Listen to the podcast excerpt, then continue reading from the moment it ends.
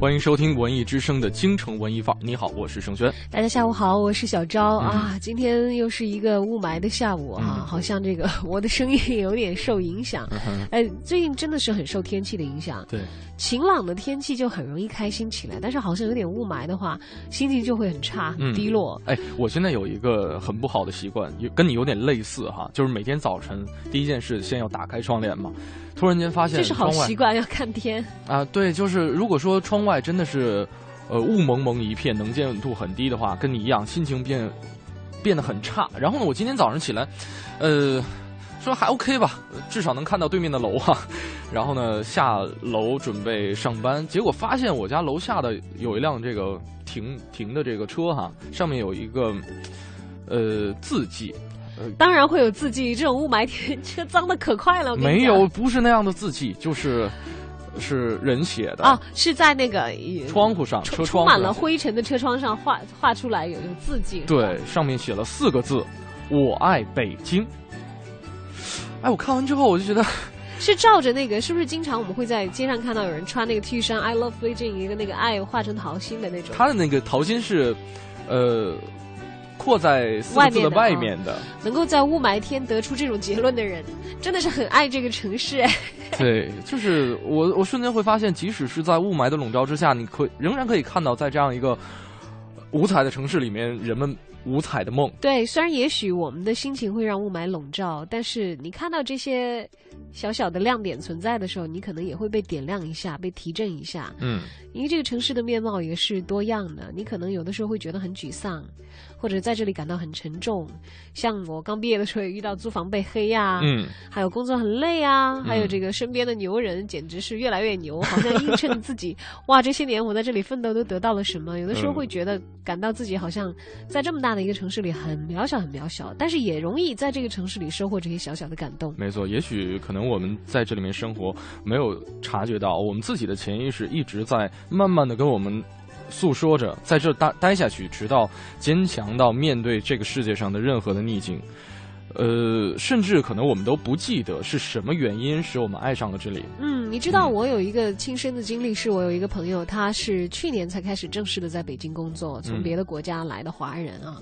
因为我是待了十几年嘛，所以我们共同的朋友就把他介绍给我认识，就说如果在北京的话，多一个朋友，有什么需要联络的，大家联络一下。嗯，那个小妹妹就很可爱，她就问我待了多久了，我说我待了十几年了。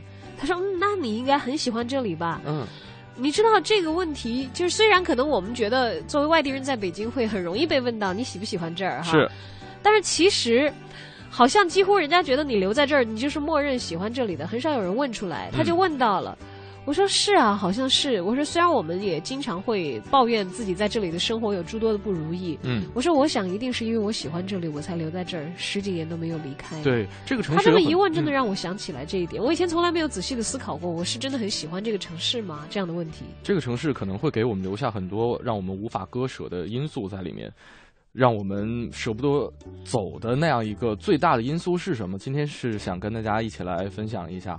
所以呢，今天跟大家聊的这样一个话题，在北京你最无法割舍的是什么呢？大家可以发送您的文字信息到盛轩和小昭的个人微博 DJ 程小轩和大小的小李大钊的钊，或者呢，也可以把您的文字和图片的信息发送到我们的微信公众平台“京城文艺范儿”五个字订阅号里面搜索，在留言框下留言。呃，今天呢，要为大家送出的礼品包括中国木偶剧院《木偶奇遇记》的门票六张。演出时间是三月二十九号周六的上午十点半。另外还有田沁鑫导演执导的话剧《罗密欧与朱丽叶》的门票两张啊。首先进入我们今天第一个小单元吧。我们人在城中，总是无法停止对于这所城市的探索和了解。那么通过听觉来了解一下曾经的北京城发生的故事。我在北京城，依然是由杨多杰为我们。是的感觉。来自陶陶喆的《似曾相识》哈，其实有的时候似曾相识并不一定是一件好事。比方说，我们到一个陌生的城市，会发现高度统一化的建筑让我们很难握准这个城市的一个脉搏。但是呢，在北京，其实有很多，就就算当地北京人也不是很清楚的老建筑，比方说刚才杨多杰给我们介绍历代帝王庙啊，嗯，你有没有发现，其实，在我们没有来到北京之前啊，嗯外地作为一个外地人，呃，以前来北京旅游嘛，是吧？嗯，旅游你总会觉得啊，这个时间我得计划一下，我要去那里、那里、那里、那里。对北京值得去的地方太多，只是我们的时间有限。嗯哼，但是现在好像你在北京已经居住下来之后，你也没有去找那些 你那觉得些那里那一定要去里那里那里 对要还去逛的是没有那样的地方，你还是没有去到。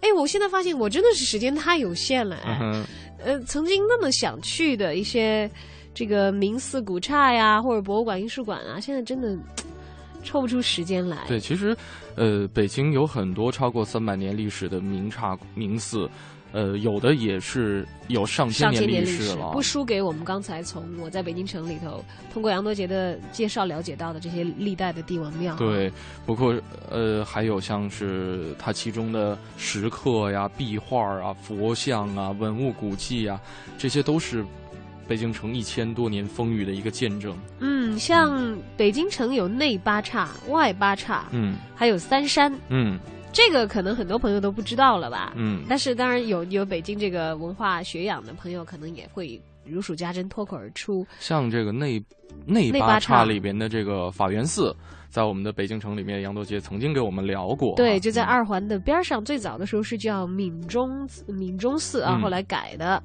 还有这个，三山的潭柘寺，这是很多人比较熟哎呀，悉的个我一直是，想去没去成，你是吧知道吗？多少次计划去潭柘寺，从来就没有成行。嗯，还有云居寺，云居寺我去过一趟，那去的时候这个寺门已经关闭了，天已经黑了，然后没办法，只能在附近找个农家乐住下来。本来想上午逛逛寺庙再回城，结果后来由于下午要赶着上班，开车回家了。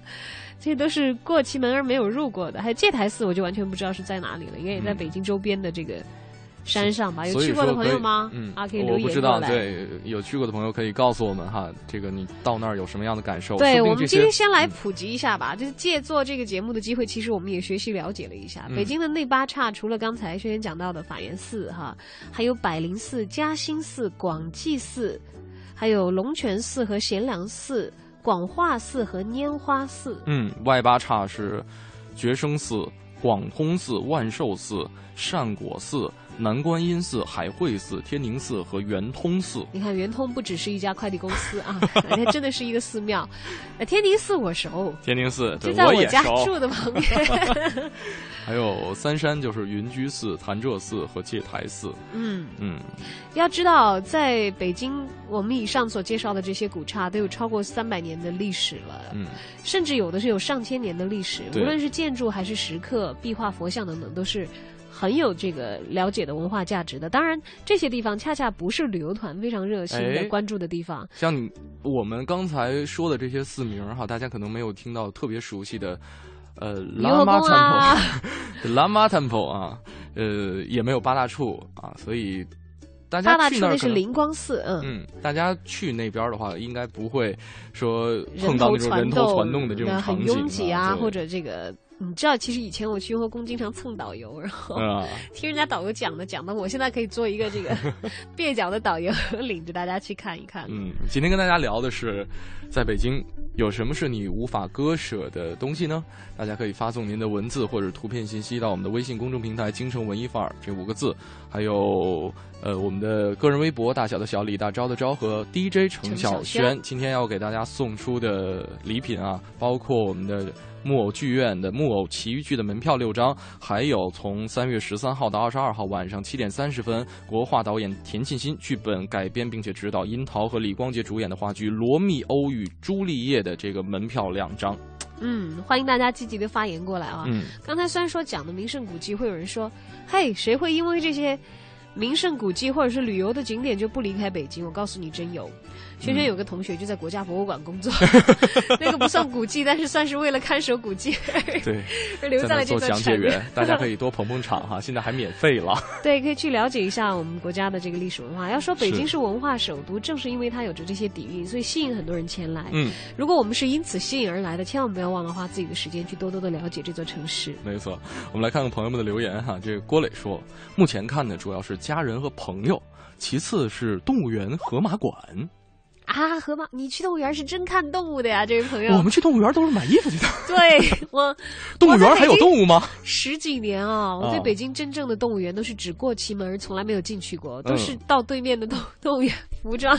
批发市场去买点东西，那最近几年真的是去的少了，而且据说要搬迁哦。对，就要搬迁到北京的周边，然后这个这个提案正在经过多方的考量，然后最后还不知道要搬迁到哪里。但是动物园里的动物还真是挺多的，我曾经去过一次，就是专门为去看动物。而且我印象当中，他提到河马馆哈，之前看过一期有关采集河马汗液和测试咬合力的这样一个节目。哇，满好专业，满屏幕都是河马，特别的可爱，而且就是离近看那河马的皮肤哈，你离远看是很黑的，没有离近看是粉嘟嘟的。是吧？对，我只记得河马的皮肤很光滑，因为它常年泡在水里嘛。没有，然后是那种巨大的、很萌的动物。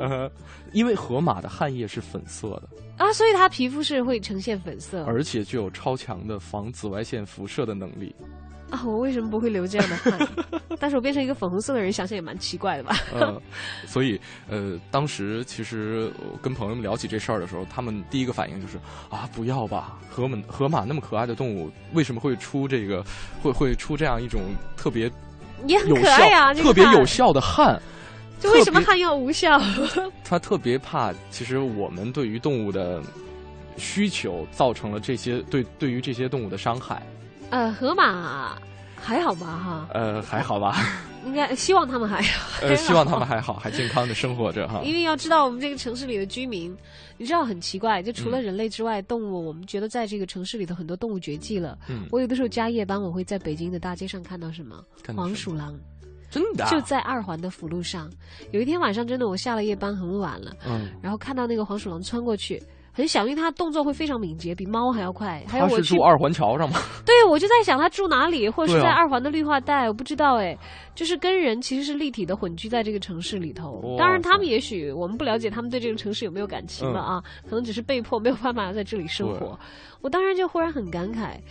说哇，原来其实我们在这里生活，这个城市的有很多的面我们都不知道。我们是跟很多我们不知道的人在共享这样的一个居住的空间。是，想想蛮神奇的。对，你看，居然我的邻居里面，因为离我家不是太远嘛，就在二环的辅路上，就是因为我在二环的辅路上开车，嗯，看到从这个二环最边上的人行道窜了一只黄鼠狼往这个二环和和辅路的隔离带的这个啊，很有可能是他要回家。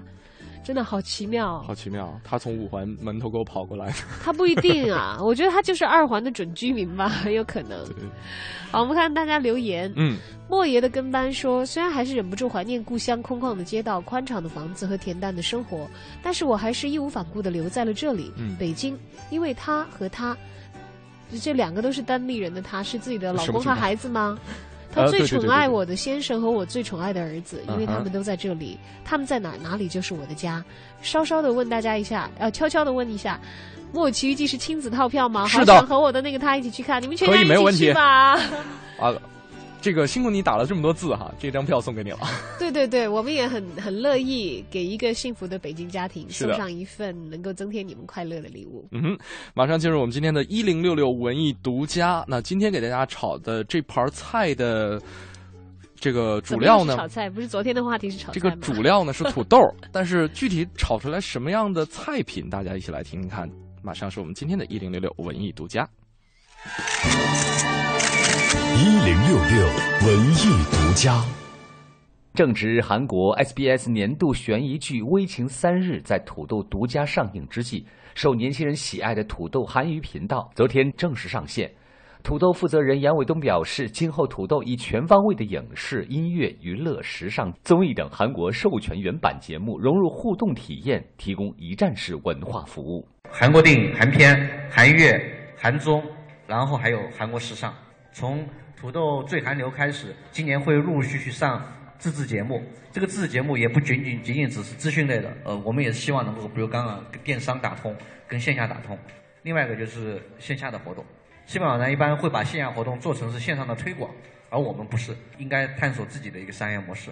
包括穿衣服和吃饭其实都一样的道理，一开始只要满足于吃好吃饱穿暖就 OK 了。但是就跟电视台的发展是一样的道理，视频网站已经跨过了野蛮的这样的一个竞争，土豆一定会致力于走差异化。我们也坚信文化的消费会越来越垂直和差异化。鼓励引导年轻人在这个平台上分享他们自己创造的内容，是让年轻人有更多的文化选择。面对当下众多视频网站的竞争局面，土豆立足年轻人类型化服务定位。土豆还是旗帜鲜明的去讲，我们定位于年轻人，选择年轻人喜欢的内容。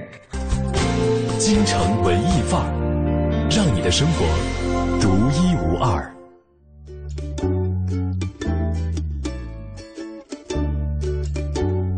京城文艺范儿，让你的生活独一无二。十五点零四分，欢迎回来。你好，我是盛轩。大家下午好，我是小昭啊。这个下午有一点点雾霾，而霾和北京壳好像成了现在的这个北京城市的标志。但是其实今天我们想要寻找一些正面的能量和闪光。嗯，虽然有霾，虽然有很大的这个问题存在，比如说环境不够好啦，工作压力大等等，但是还是有那么多人源源不断的涌向北京。对而我们生在身在北京城中，一定也是因为有喜欢这座城市难以割舍的理由，才一直在这里待下去的吧？嗯所以今天跟大家互动的话题是：北京什么最让你无法割舍？大家可以发送您的文字信息到小昭和盛轩的个人微博 DJ 程小轩和大小的小李大昭的昭，还有我们的微信公众平台也是为大家开放的“京城文艺范儿”这五个字，订阅号搜索，在留言框下留言就可以了。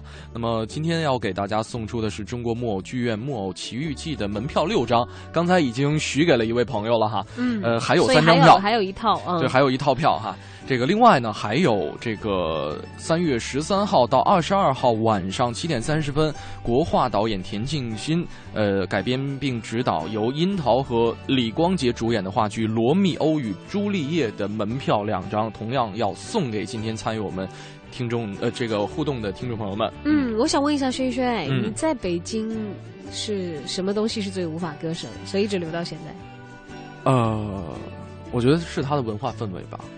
哇，好高大上，真的，真的，真的，因为呃，我的另一半是跟着我来到了北京，是吧？啊对，他是追随你，嗯嗯，然后我觉得吸引我的可能是我刚才提到了我们聊到的，比方说一些名寺古刹，其实这些是你很喜欢去逛逛的地方吗？，对我很喜欢逛，我的目标是成为一个胡同串子。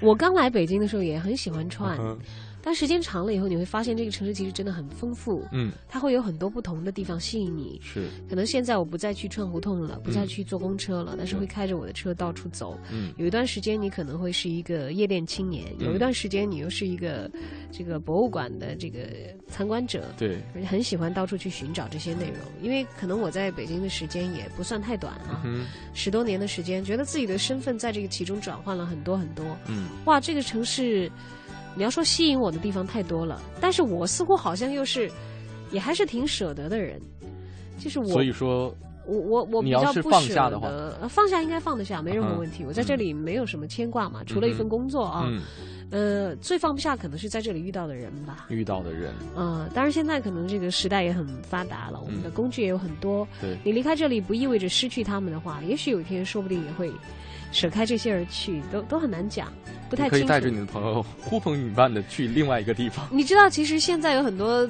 地域的阻隔已经被打破了，是的对吧？嗯就包括我跟现在重庆的家乡的朋友，也可以保持着很紧密的联络，而嗯他们说来，好像也就来了，只是。因为因为还没有嫁人嘛，所以保留一个悬念，你也也不知道以后会嫁到哪里去，嗯也不知道以后会把家安在哪里，也说不定也就在这里留下来。嗯。我很舍不得在这里的经历和在这里遇到的那些可爱的人，虽然有一些人已经离开了，嗯。但是他们曾经跟我共同度过过在北京的岁月，我嗯。我觉得这个是彼此的青春里都很珍贵的一段。我觉得这位朋友留言跟你有点类似哈，他说了两个字叫回忆。回忆包含的内容也很多，嗯。包括你跟你身边的这些朋友们的共同的回忆，或者说，我不知道这位朋友是不是地地道道的这个土生土长的北京的朋友哈，呃，有可能是有一些专属你的一些回忆的，嗯。比方说门前的那棵树，独家记忆嗯。是，你知道，其实我有跟我的一个很好的闺蜜朋友嗯。讨论过这个问题。她不是北京人，嗯但是在北京也打拼的很有模样嘛啊。呃，你自己也买了车，买了房，也在北京嫁了一个人。嗯。但她的老公呢，也不是北京人，所以她老公最近找了一份工作，就调到上海去工作了。嗯。曾经他们有过两地的这个这个时间，嗯。大概有一年的时间。但当时就是后来她老公屈服嘛，就回到北京来，他们嗯。两个人一起生活。她当时就讲，她说其实我们大家在北京奋斗都很不容易，嗯。我是觉得好不容易找到一个安定的感觉了，但是这个那那会儿他们还没有结婚了啊，她就讲那个，她说她她说我很郑重的跟我的男朋友讲，那个时候是她男朋友讲，他说如果我们两地的话，可能是不是要面临这个情感的考验的问题？说嗯如果有任何因为两地带来的问题，你适时的跟我说清楚。他说因为我短期没有打算要离开北京，嗯但是你看这两年，就就就上一次他给我通电话就讲，说哎呀，我老公这次去上海了，我就想着北京大不了房子不卖呗，嗯我租出去，然后我要现在要开始着手计划我在上海的生活了。嗯因为嫁鸡随鸡，嫁狗随狗，现在造人大计比较重要，你知道吗？啊，这是一个很俗套的故事哎，我觉得我我本来以为这个呃男生会因为女生而回到北京，他当时回来了，要不然他们啊结不了婚。啊他是从上海回来了，然后啊这次是这个又换工作嘛，啊，然后上海那边开的薪水比较高，是这样子，就又又去到上海的，然后才这个举家要打算要迁往上海。哦，我想到了一个我身边朋友说留在北京的原因，工资高，花的也多呀。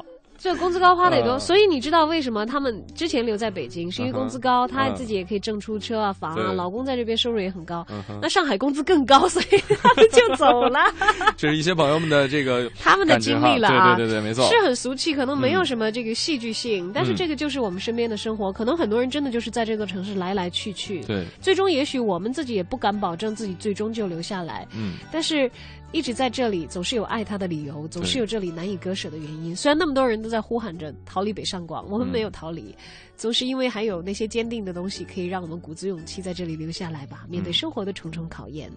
我们来看看朋友们的留言哈。这个妮妮说了四个字：炸酱面馆儿。你看，就这么一个很简单的理由，我是相信的。他可能炸酱面，我们看到的只是字面的这几个字，但是也许嗯吃这一碗面的感触和牵引出的故事，就是他的人生当中很重要的一段了。有可能就是一家炸酱面馆的一个服务员、接待员，也许是老板的。特色的这个服装的那一声吆喝，就是吸引了他留在这里。嗯，很多时候很难讲啊。不过我觉得，真的要是像在北京有朋友，或者特别是有这个呃年长一些的朋友，会做那种纯正的老北京炸酱面，在就而且是根据自己家的口味单独调出来的，会比外面的面馆做出来的香，对，香的太多了。但是我是不会因为北京的食物留在这里的啦。真的吗？就北京的食物不够好吃啦，就是对于我一个口味很顽固的这个四川口味的人来说啊，到这边吃的东西觉得好像是比较凑合，因为主要是自己一个人生活嘛，嗯，这里都可以找到世界各地的美食，没问题。对，但是，就是你要说是我是因为受美食的吸引来，这是肯定不可能的。你知道我刚来北京的 时候很可怜，学校啊，我觉得什么菜都吃不惯，嗯，但是北京米饭很好吃，我从家带了好多咸菜，嗯我就狂吃米饭，那 第一学期胖了有三十斤，超夸张，对，瞬间变成这个泡大菜胖子一族了，，你知道吧？特别可怕。呃，我们来看看这位朋友三门也说了，说，哎，我同意盛轩说这个文化氛围有好多这个特别牛的音乐节，呃，音乐节呀，还有这个话剧啊，文艺大牛啊，确实挺多的。我们接下来，但这些大牛跟你的生活有关系吗？他可以去有更近、更近距离的去去接触他们的机会吧。其实可能就是年轻人吧，哈，我我不嗯太会因为这些了。这嗯反倒是我年轻的时候会说一个很空洞的一个东西，嗯但现在想来，确实那个也是有一个原动力，说你为什么来北京？因为这里有梦想。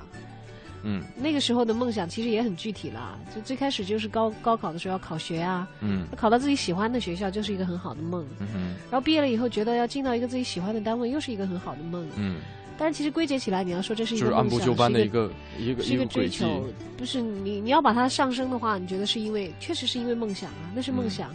很虚无啊，但是你要放到现实里，又真的又是很现实，又很俗气啊！就 像你讲的好像每个人都是这样，没有，这是你因为上学，因为工作，因为谈恋爱，因为结婚，因为生小孩，这是吸引你来到北京的一个原因，但是让你留在北京的一个原因就就无法割舍，对会改变是吧？对对对我我曾经有一个，就刚来北京的时候，在一个公交车站，在人大附近，然后呢，当时夏天，呃，碰到一个老爷子，啊，穿的白汗衫，呃，然后呢，我印象特别深，是他手里拎的一个布袋儿，上面写着“哲学已死”，哇，好深刻！哇，要不要这样？还是只是他随便拎了一个家里头人家攒的？我我不太清楚啊，有可能是在锣鼓巷淘的，有可能是这个孙女或者是孙子在锣鼓巷淘的啊。这很潮的这些物对品，，但是这个就是我所说的这样一种文化氛围，就是它会有各种各样的形形色色的人，嗯。头上顶着各种各样的形形色色的梦，你可以从别人的梦当中看到你自己的倒影，对，特别的美。总是因为可以在你的情感当中激发联系，才可以谈得上割舍这回事。嗯因为割是会痛的哟，要舍的时候也是要心里过一个坎儿的。所以，往往我们不离开这里的理由，已经可能长到了我们情感的里面，成为了我们自己的一部分了。嗯哼，呃，接下来一个小单元就送给这位三门儿哈，说这个有超级多的音乐节呀、还有话剧啊这些文艺大牛送给我们的影艺告示牌。影艺告示牌。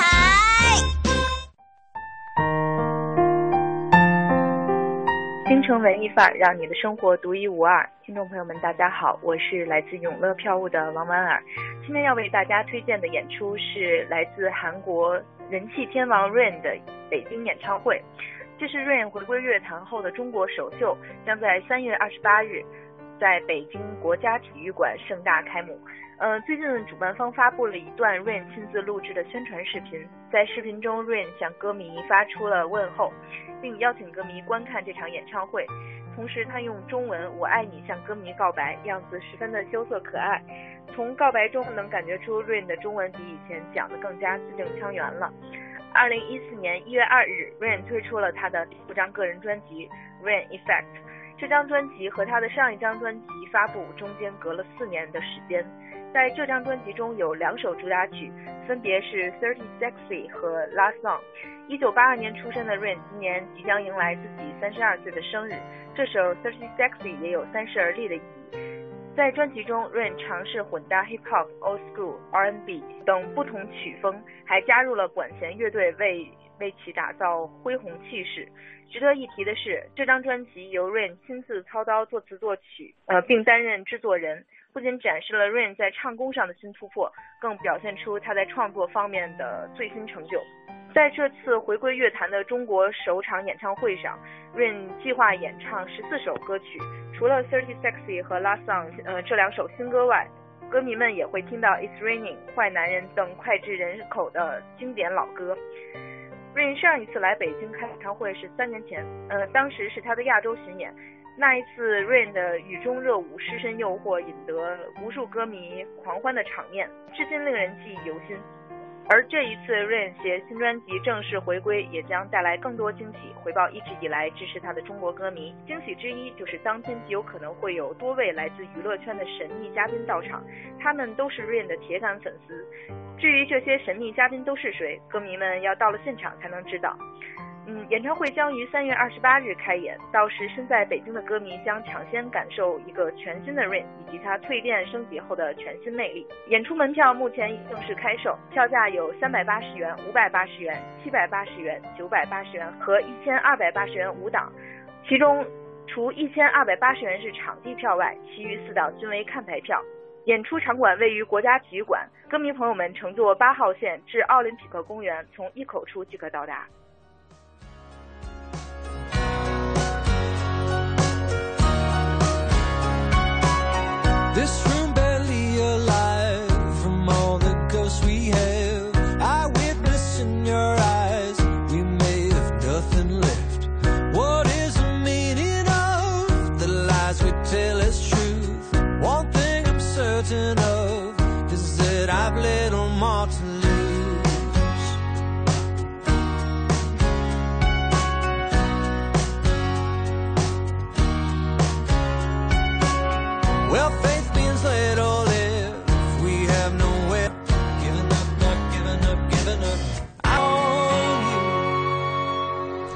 Not giving up，这里是正在为您直播的京城文艺范儿，让你的生活独一无二。今天呢，跟大家聊的话题是在北京，你最无法割舍的是什么呢？我是盛轩。我是小昭，嗯嗯，说起来，其实我我刚才在想啊，嗯说了那么多情感角度的东西，其实从功利角度来说，可能也有很多无法割舍的。就像轩轩讲，有朋友留言的一样的，说到这里工资高，嗯，我想可从可能从功利心上来讲的话，我在北京最无法割舍的，应该还是就是我这份工作。哦，虽然也不能给我太高的收入，但是至少是达到了北京的安全线。小张，你看这个算不算功利啊？Rocky 说了，四毛的公交和两块钱的地铁，这个必须是功利的啊，不，其实它有功利层面和心理满足层面两层的啦。啊其实当你坐两块的地铁可以到这个城市任何地方的时候，你会有一种怎么说，就是很享受的感觉。你会觉得这个城市，这是这个城市赋予在这个城市居住居住的人的一一种关怀，嗯和特别的权利，对哎，我印象当中这个，你会觉得自己嗯受到了重视。对，我印象当中，零八年哈，Discovery 介绍这个北京地铁建设的时候，就按照他们的说法，说建设速度和技术已经相当厉害了。然后呢，现在大家都希望说这个建设的速度能够再快一些。但是其实哈，告诉大家别着急，这个实际考察呀、经费啊、设备啊、人力这些物理限制是不容忽视的。其实现在整个北京的地铁网络已经能够让大家的出行变得更加的便利了。虽然说现在我们都在特别这个焦虑的在等待说这个北京地铁调价的问题。我我其实希望它调的慢一点，两块多和谐。对啊，所以不知道对于 Rocky 来说，如果说北京地铁真的涨价了的话，对于他来说会不会这样一个不可啊那就可以割舍的东西割舍了啊，就可以割舍了？好没有，他这样说而已。那涨价其实我觉得也是可以理解的一件嗯事情。你知道现在的这个补贴两块钱的地铁，这是我刚来北京的时候都没有的。对啊那个时候觉得交通出行好贵哦。那个时候好像还要买这个纸质的票，对换线的时候还要到13号线的时候再买，到十三号线好像五块钱，嗯。哦然后公交也是分段计价的嘛，但现在公交虽然也分段计价，但便宜太多了。那个时候从我们学校到这个海淀的话那个时候你，有学生卡吧？呃，没有没有，还没有卡那会儿，北京公交买、拿钱买票，那个时候。哦，坐到这个坐七三幺从广院一直坐到海淀的话，嗯比如说到清华到北大的话，嗯坐空坐空调车五六块，啊还是六七块单程，反正其实你出去一个来回也十几块，对啊啊，多便宜多好。对，但是人多啊。呃，我那会儿人你以为就少吗？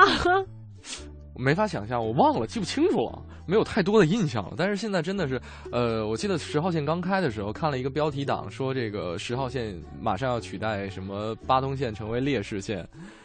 呃，现在不知道，因为我坐十号线的机会不是特别多，嗯但是我印象当中还是八通线到一号线的时候是最惨烈的，因为特别夸张，你就觉得那个个，对，你就觉得那个站台，天哪，啊就是你很担心站在前面的人被挤下去。想当年，君住四惠东，我住五棵松，日日思君不见君，相约大通州啊。哎呦，这个，哎呀，这个，这个，这个是北京青年的痛啊！你现在只要是是在地铁的两头，就已经算是严格的来说，应该算是异地恋。对，现在是君住首经贸，我住三元桥。哎首经贸三元桥还很近的吧？没有，啊，首经贸不是那个对外经贸是西？南三环，哦，对对，对外啊经贸是在牡丹园是吧？对啊，对啊。我记得那会儿也是七三幺这条公交线路路过的地方。啊，我们再来看看这个唐鹤岩说了，哎，这个名儿起的就是一个吃货的名儿 又甜又咸。豆汁儿焦圈豌豆黄儿啊，你别说，我我今年开始爱上北京的豆汁儿。哎，以前总是听说你在北京生活了十多年了，居然还刚对我刚爱上今年这个刚刚爱上豆汁儿，我以前喝过啊，我没有嗯什么特别的感觉，也不觉得嗯特别的难喝，也不觉得特别好喝。嗯但其实豆汁儿的威名真的是吓怕了很多人，不敢去喝它。我爱上喝它是因为我之前呢喝它之前有一点点轻微的炎症，嗯就是有点发炎嗯。嗓子，然后喝完以后，哎，睡了一个好觉，第二天就很健康。我觉得啊，这个这个饮料好像很健康，嗯，就像我就生病的时候起到了。起到了一个这个治疗的作用了。对对对，嗯我不知道是心理作用还是其他的，因为之前就有嗯北京生北京长的朋友跟我讲说，嗯我们小的时候豆汁儿都是当药喝的呀，稍微有点什么不舒服，喝点豆汁儿就好了，都不用吃药。对，可能也有这样的这个心理作用吧。那从那以后，我觉得，哎，豆汁儿味道真的是挺好的，挺好的挺好喝的对，。因为我来北京之前，很多这个学学长啊，呃，就给我介绍一些这个在北京生活需要注意的地方。他们也推荐了一些北京当地特色的小吃。当时我是一个懵懂的学生，然后听着他们给我介绍说啊，你应该去尝一尝豆汁儿。但是呢，啊，巴拉巴拉巴拉讲了一堆关于豆汁儿的。呃，好处也好，或者说难喝的地方，大家呃很难接受的地方。我是一个特别具有这个极限挑战精神的人。我说怎么可能？就挑战极限的方式来我闷头喝豆汁。我喝了，第一口我就爱上它了。你看对你来说根本就不是极限嘛。对，吧没有问题啊，特别好喝。然后呃，我前一段时间跟一位这个就是跟杨多杰聊天的时候，他跟我讲，其实最开始的时候，呃，豆汁儿的产生很早，好像在辽代的时候就有了，然后后来是被乾隆皇帝知道了，于是呢，他就把豆汁儿引入宫廷，并且呢，召集了一帮大臣一起来品尝这个民间的饮品，然后大臣们啊，吨吨吨吨吨吨吨吨喝完之后，好。你不敢说不好吗？皇帝喜欢对吧？皇皇上皇帝就算口味再怪，你看香妃也是香的。香妃也是香的，还 了得，不是一个味儿，好不好？豆汁儿是馊的。呃，后来他给我分析说，其实呢，这个咱们北京人，呃，口味分为三种，一个是满、汉和回这三种哈。然后，嗯嗯，这三种人都喜欢这个豆汁儿，所以它也就逐渐成为了，呃，怎么说，就是这其实还是群众基础好嘛，对喝的人多，喜欢的人多，才会留到今天，也成为北京的一大标语。新文艺新青年，这里是文艺之声为您奉上的京城文艺范儿。你好，我是盛轩。大家下午好，我是小昭。嗯，小昭，我们下了节目去喝豆汁儿吧。啊，我好想啊，真的是有好久没有喝了。对啊幸好在台附近有一家豆汁儿店儿啊，店店面，这是最近才发现的，发现的，的而且还是这个有人推荐的。这是对，这就是跟着我们的这个探报的推荐当中的这个，呃，资深的这个玩家也是食客，嗯同时是老北京啊。嗯，这个我们的黄哲，这个 Time Out 杂志的主笔了解到的，稍后会有他的专门的单元，所以现在，呃，我我们先来聊点别的朋友啊，觉得在北京你很难以割舍的东西是什么？这个有一个朋友，呃，是我们自己的朋友啦，他就留言说：“哎呀，在这里难以割舍的东西太多了。”嗯，呃，来来来，快快点回去，我有点记不住，对不住 Amy。好，我们打开他的留言，他说太多太多的割舍不下，总结出一个词叫做回忆。嗯，是在这里的成长，因为这是一个北京姑娘，她曾经是在很远的地球另一端是有可能定居的，嗯但是还是回到了这里。我觉得可能就是故土难离吧。对有父母亲在这里，有你的家在这里的话，永远走得再远，那些地方都不是觉得属于自己。嗯那本土的北京人应该就会有这样的感觉。虽然现在这个家里可能充斥着很多外来的新的成员，嗯，可能让很多这个北京本土的朋友也会觉得，呃，北京是北京，首都是首都，好像都已经有了两个不同的概念。很多人很怀念他们记忆当中的那些北京，啊、北京城的温情，嗯甚至那时候的一些建筑，现在都已经拆掉，没有见证了嗯哈。但是我相信，其实人们心中共有的那些见证是存在的，就像 Amy 所讲的回忆。嗯，呃，这位朋友应该说的就是首都了哈。陈旭辉说了，在北京让我割舍的割舍不了的就是主持人你们了，爱你们。谢谢。虽然我不知道这句话，这个是让我们听了舒服的成分比较多，还是真的这个对你来说意义很重大，都会让我们觉得很温暖。嗯哼，KCD 啊，北京让我搁置不了的就是北北京话啊，走到哪里带到哪里。如果你有嗯京腔的话，京韵，嗯，这是我们学不了的耶。我觉得好像很难，一个外地人要学北京腔，要学的很像，那。嗯不行，太牛了行 都能被听出来。哎我突然间发现，我可以列一个目标，就什么时候我说北京话能练京片子，对练京片子。让人也觉得你你你这儿生的这儿长的。我想起了第一个人是我想起了第一个人是韦小宝。你想他是从扬州来的北京，结果在后续的这个所有的书当中，他都是能够操着一口流利的京片子，在在跟当地的官员京片子是吧？哇，好厉害，有语言天赋。那肯定也有人他们应该说满洲话吧？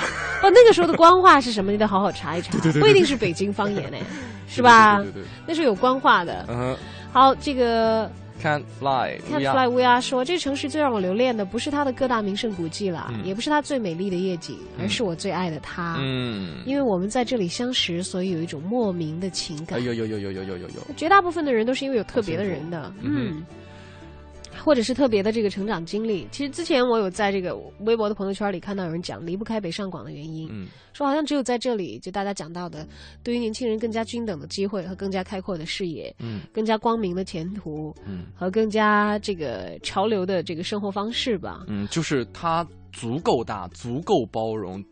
能够让所有人的雄心壮志在这里发展，都可以足够让你觉得我在这里的生活就是比在别的地方好像会强哎，嗯是这个原因吗？但是其实比较起来，我不算这种人。嗯我我好像明显的，我如果回到家乡会比在这里过得好。但是过得好不好，这个标准又很难说。嗯你首先回家不用买房嘛，嗯也不用买车啊，嗯，就北京的车也可以开回去，这都都没有太大的问题。但是嗯北京的话，确实是要多挣一些钱哈，你的物质生活才可以达到我在家乡的水准嘛。就是毕竟在家是一家人挣钱嘛对哈。巴特，我后来想想。这个就就有一种自由感，就嗯不愿意回到这个父母亲的羽翼之下。但是那天我们在上节目之前，轩轩问我说：“那那你也可以去别的城市啊，啊离开北京。为什么？我想可能因为在这待的时间久了，北京对我来说还有一个很难以割舍的原因，就是因为待的久，因为生活在这里，这儿已经能够给我安全感了。这个是可能其他别的陌生的城市，你除家乡以外经在这儿所没有的，长在这里了。长了一部分吧，嗯也许不是很牢靠。除非有一天我会为了我的家、我的家人嗯，而而而选择另外一个城市，总是会有比它更重要的东西在前，才会割舍掉这一份情愫的。我发现小昭今天完全沉浸在这个话题当中，而 就拔不出来是吧在在考量自己是不是应该走走呢？走呢还是不走呢？走呢还是不走呢？好哎了好了，真的真的很多人都会想哦，你 应该清醒一下，清醒一下。我一下子就就暴露出来啊自己在啊纠结的问题。好了，先进入我们今天的 Time Out 推荐，看看给我们推荐了一个非常好喝的豆汁儿店的黄哲，今天有什么好的推荐带给我们呢？今天好像不是吃喝的了哟。嗯，来听听看。Time Out 推荐，负责一切享乐。Time Out。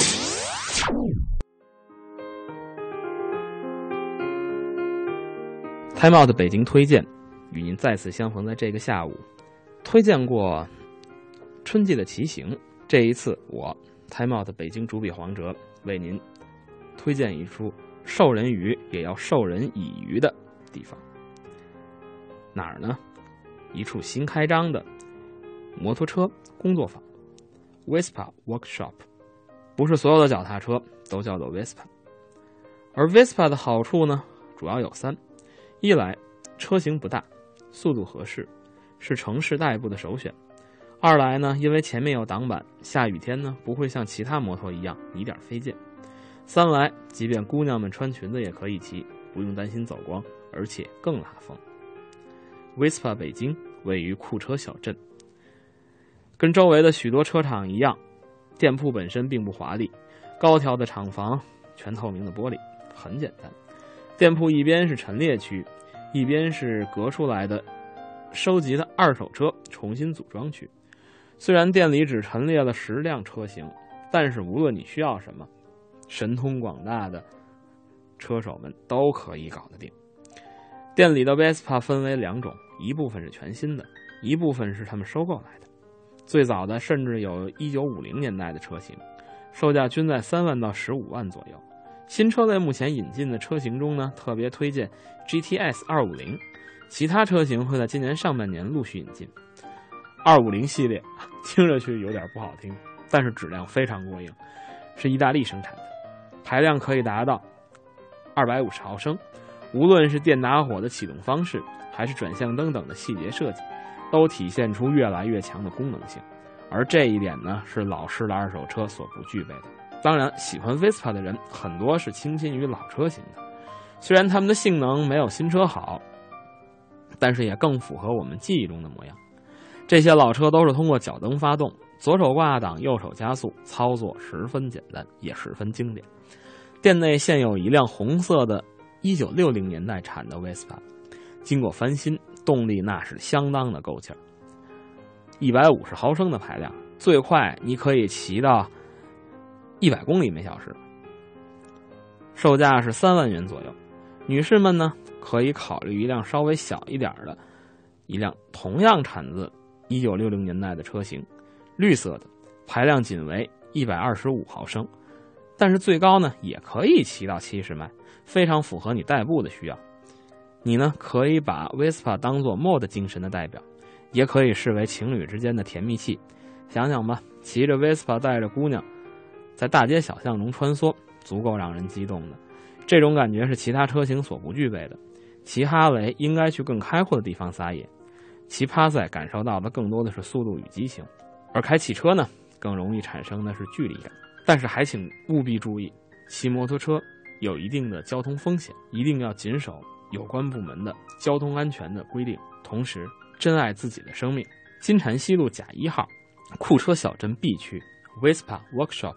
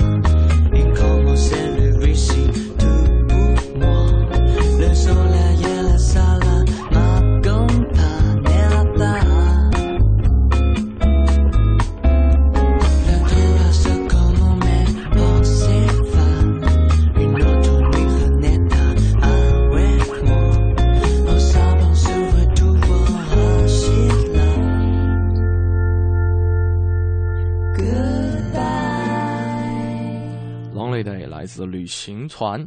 今天跟大家说的是，在北京你有什么无法割舍的东西呢？大家可以发送您的文字和图片信息到我们的微信公众平台“京城文艺范儿”这五个字，或者可以关注小昭和盛轩的个人微博“大小的小李大钊的昭”和 DJ 程小轩。那我们来看一看啊，还有一点点时间。Yellow 说了，说人。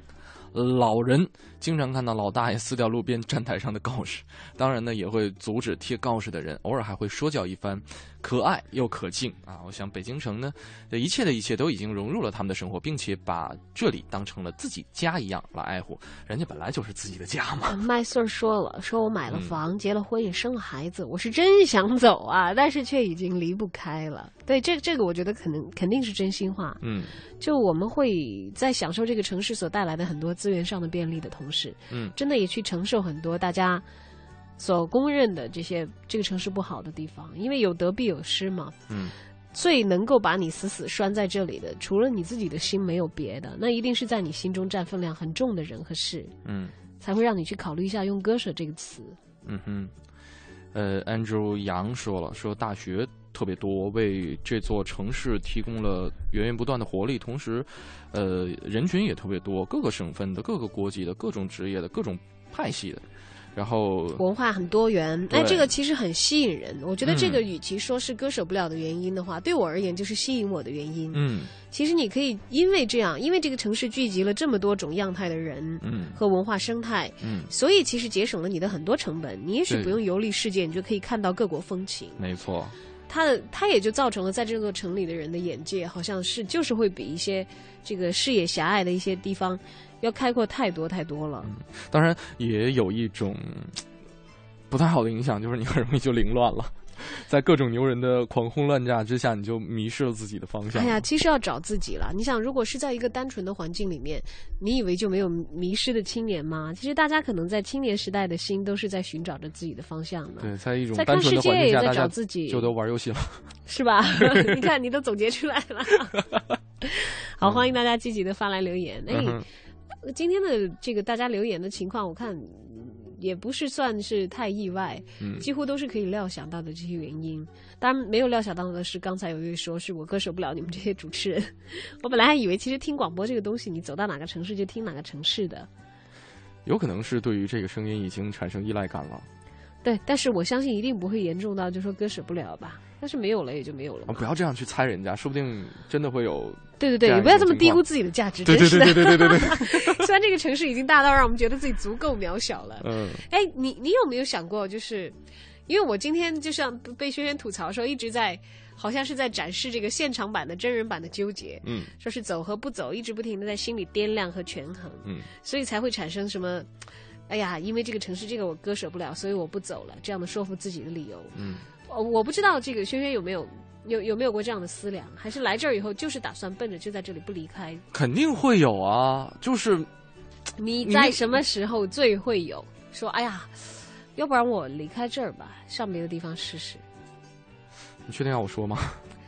呃，随便了。就刚准备在北京扎根的时候，就遇到了一件让我很很很很很很郁闷的事情，就是房租被骗。哎呀，我也有哎、我当时找到的中介是一个黑中介，把我的中介费眯了，没有给我找房子，然后还打着电话。你想，现在我们都知道正规中介应该带你去看房嘛，嗯他没有带，他说你去哪儿哪儿哪儿，嗯然后你去哪儿哪儿哪儿之后，你根本找不到那个地方。嗯他说你给这个房东打电话，那房东把我大骂一顿，说、你看你来晚了或者怎么样，我今天不在这那就把我推掉，就就为了眯那个中介费。嗯其实现在想想是很低级的骗子。对。但由于你忙着找工作、找房子，你实在没有时间成本再去跟他们计较。但其实我挺感谢那次经历的，因为我交了一万七的学费，让我自己 你好贵，我才三百。让我自己成为了这个租房小达人。呃，之后我所有在北京落脚的朋友，如果说需要租租租房的话，都会来找我去陪他们看看房子。嗯哈，我就差能看风水了，我跟你讲。好厉害！这是在这锻炼出来的能力。对，就是，呃，各种骗局我已经背得滚瓜烂熟。然后这个黑中介如果来的话，就两句话给他灭掉。哇 哇，好赞！我下次换房子的时候学费不是白交的，你知道吗？但是好心疼啊！就想想，嗯其实有很多人在北京生活都有很心酸的故事。嗯但是，但后来讲出来的时候，我觉得很佩服这些就是。因为还热爱这里，所以住在这里的人，他们在讲到的时候，就像我们今天轩轩讲到当年，其实你想会很肉疼的，一万七开玩笑，刚毕业的孩子、刚毕业啊，哇，那是一一个一个很巨大的一个数目。不要说了，我要哭了。啊，对不起。但是你看，其实还是愿意留下来，对，还是愿意留下来，因为这里可能带给你的价值是远远超过那一万七的，才会这样子。哪怕我今天下午，呃，今天早晨在出门的时候看到了写在停在家楼下的那个车窗上面的“我爱北京”四个字，可能也会触动我。我觉得这也有可能是我让我留下来的一个原因。因为那个字照到了你心里的一部分，对就像我说，那个朋友问我说：“你喜欢北京吗？”我想、嗯啊，我跟他讲，我说这十几年好像从来没有人直接问我这个问题，嗯哼，但是我稍微思思考了一下下，我就回答他说：“我觉得我应该是喜欢的，不然我说不出来为什么我在这里待了十几年还不走。嗯 有的时候可能很难说清楚吧。对我们可能说到的只是那些我们听起来都不足够 好了好了好了，小强大的理由。小周，比较强大的理由是老老公和孩子在这儿，或老婆在这里。我是因为在这里遇到一个爱的人啊，这个好像显得很强大，豆汁儿什么的。豆汁儿也很强大了。对我下了节目就去喝。好了，马上是我们下一趴的这个一零六六文艺独家，一起来听听看。一零六六文艺独家。三月十六号晚上，拥有着多个国际声誉头衔的中国音乐家谭盾将首次以指挥身份联手中国国家交响乐团，将在国家大剧院完成指挥答卷。其实国交一直和谭老师是交情很深厚。那这一次的话，是基于什么样的一个考虑和国交来合作？其实说起国交，我好像感触蛮深的，因为像我做学生的时候，就天天泡在国交里边，所以我总觉得国交对我来说呢，就好像是一盆化肥，你知道吗？那就我一朵小草，好像是。插在了这个肥料上面，然后呢，我自己也不知道我这个草到底是长成大草呢，还是小草呢，或者会不会开花呢？到了很多年以后才知道。谭盾十分期待这次音乐会，激动之余将伯乐读错了音。我那时候中央音乐学院大概读一二年级的时候，就是天天就往和平里跑，跑那干什么？就是听排练啊，学指挥。实际上是我进入交响乐的一个白乐，更是我的化肥。所以国交发回。化肥碰到了我，或者我碰到这个化肥啊，这也是缘分。我觉得这个缘分不知不觉也算是成就了中国交响乐的一个迸发点吧。我自己这么多年来得了这么多奖，其实从那肖斯塔科维奇大奖一直到巴赫大奖，我觉得都离不开国交对我的一个熏陶。所以这是我特别有感触，就是来到国交，可能展示的是。通过童年的回顾，通过早年的这种相遇，有一种非常浪漫的动感之情，很浪漫，很浪漫，也非常有劲儿。那么这个周日晚上的演出究竟会有什么样的特色？谭盾自己有话说。这一次呢，我会比较特别。其实，在我的指挥生涯中，可能是最特别的一次，就是我们这次完全是从历史古典的这个规模上面去探索。我的这个棒棒的技巧，我的指挥棒的技巧，纯粹的探索，从浪漫的一直到非常豪放的节奏的这个西方的古典音乐。我喜欢蹦跳，我喜欢蹦撞，我喜欢大起大落，我喜欢经历革命的、浪漫的、动感的，然后极为颠簸的。所以我希望给大家带来一种摇滚的交响、嘻哈的交响，甚至是浪漫的交响，也可能是非常非常动感的交响。在这个街角，为什么你灿烂一笑？这空气里。如此成就的人还是这样的可爱，我喜欢蹦撞的 蹦撞的谭盾啊，对对对对的这个大艺术家嗯。那么马上呢会在北京有一场精彩的演出呈现给大家，是是跟实力强劲的国交一起合作。你看，这也应该是很多人对北京难以割舍的原因吧？嗯你想从事这个艺术工作的人，对热爱艺术的人，在这里才有他们的土壤哎。嗯，其实不管是刚才我们提到的这些能够培育很多呃独特气质的人的这样一种土壤哈，还是我们平时可以在街头上看到的气势恢宏的故宫啊，或者说我们经常去旅游的颐和园啊、八达岭啊，还是大家喜欢的呃锣鼓巷。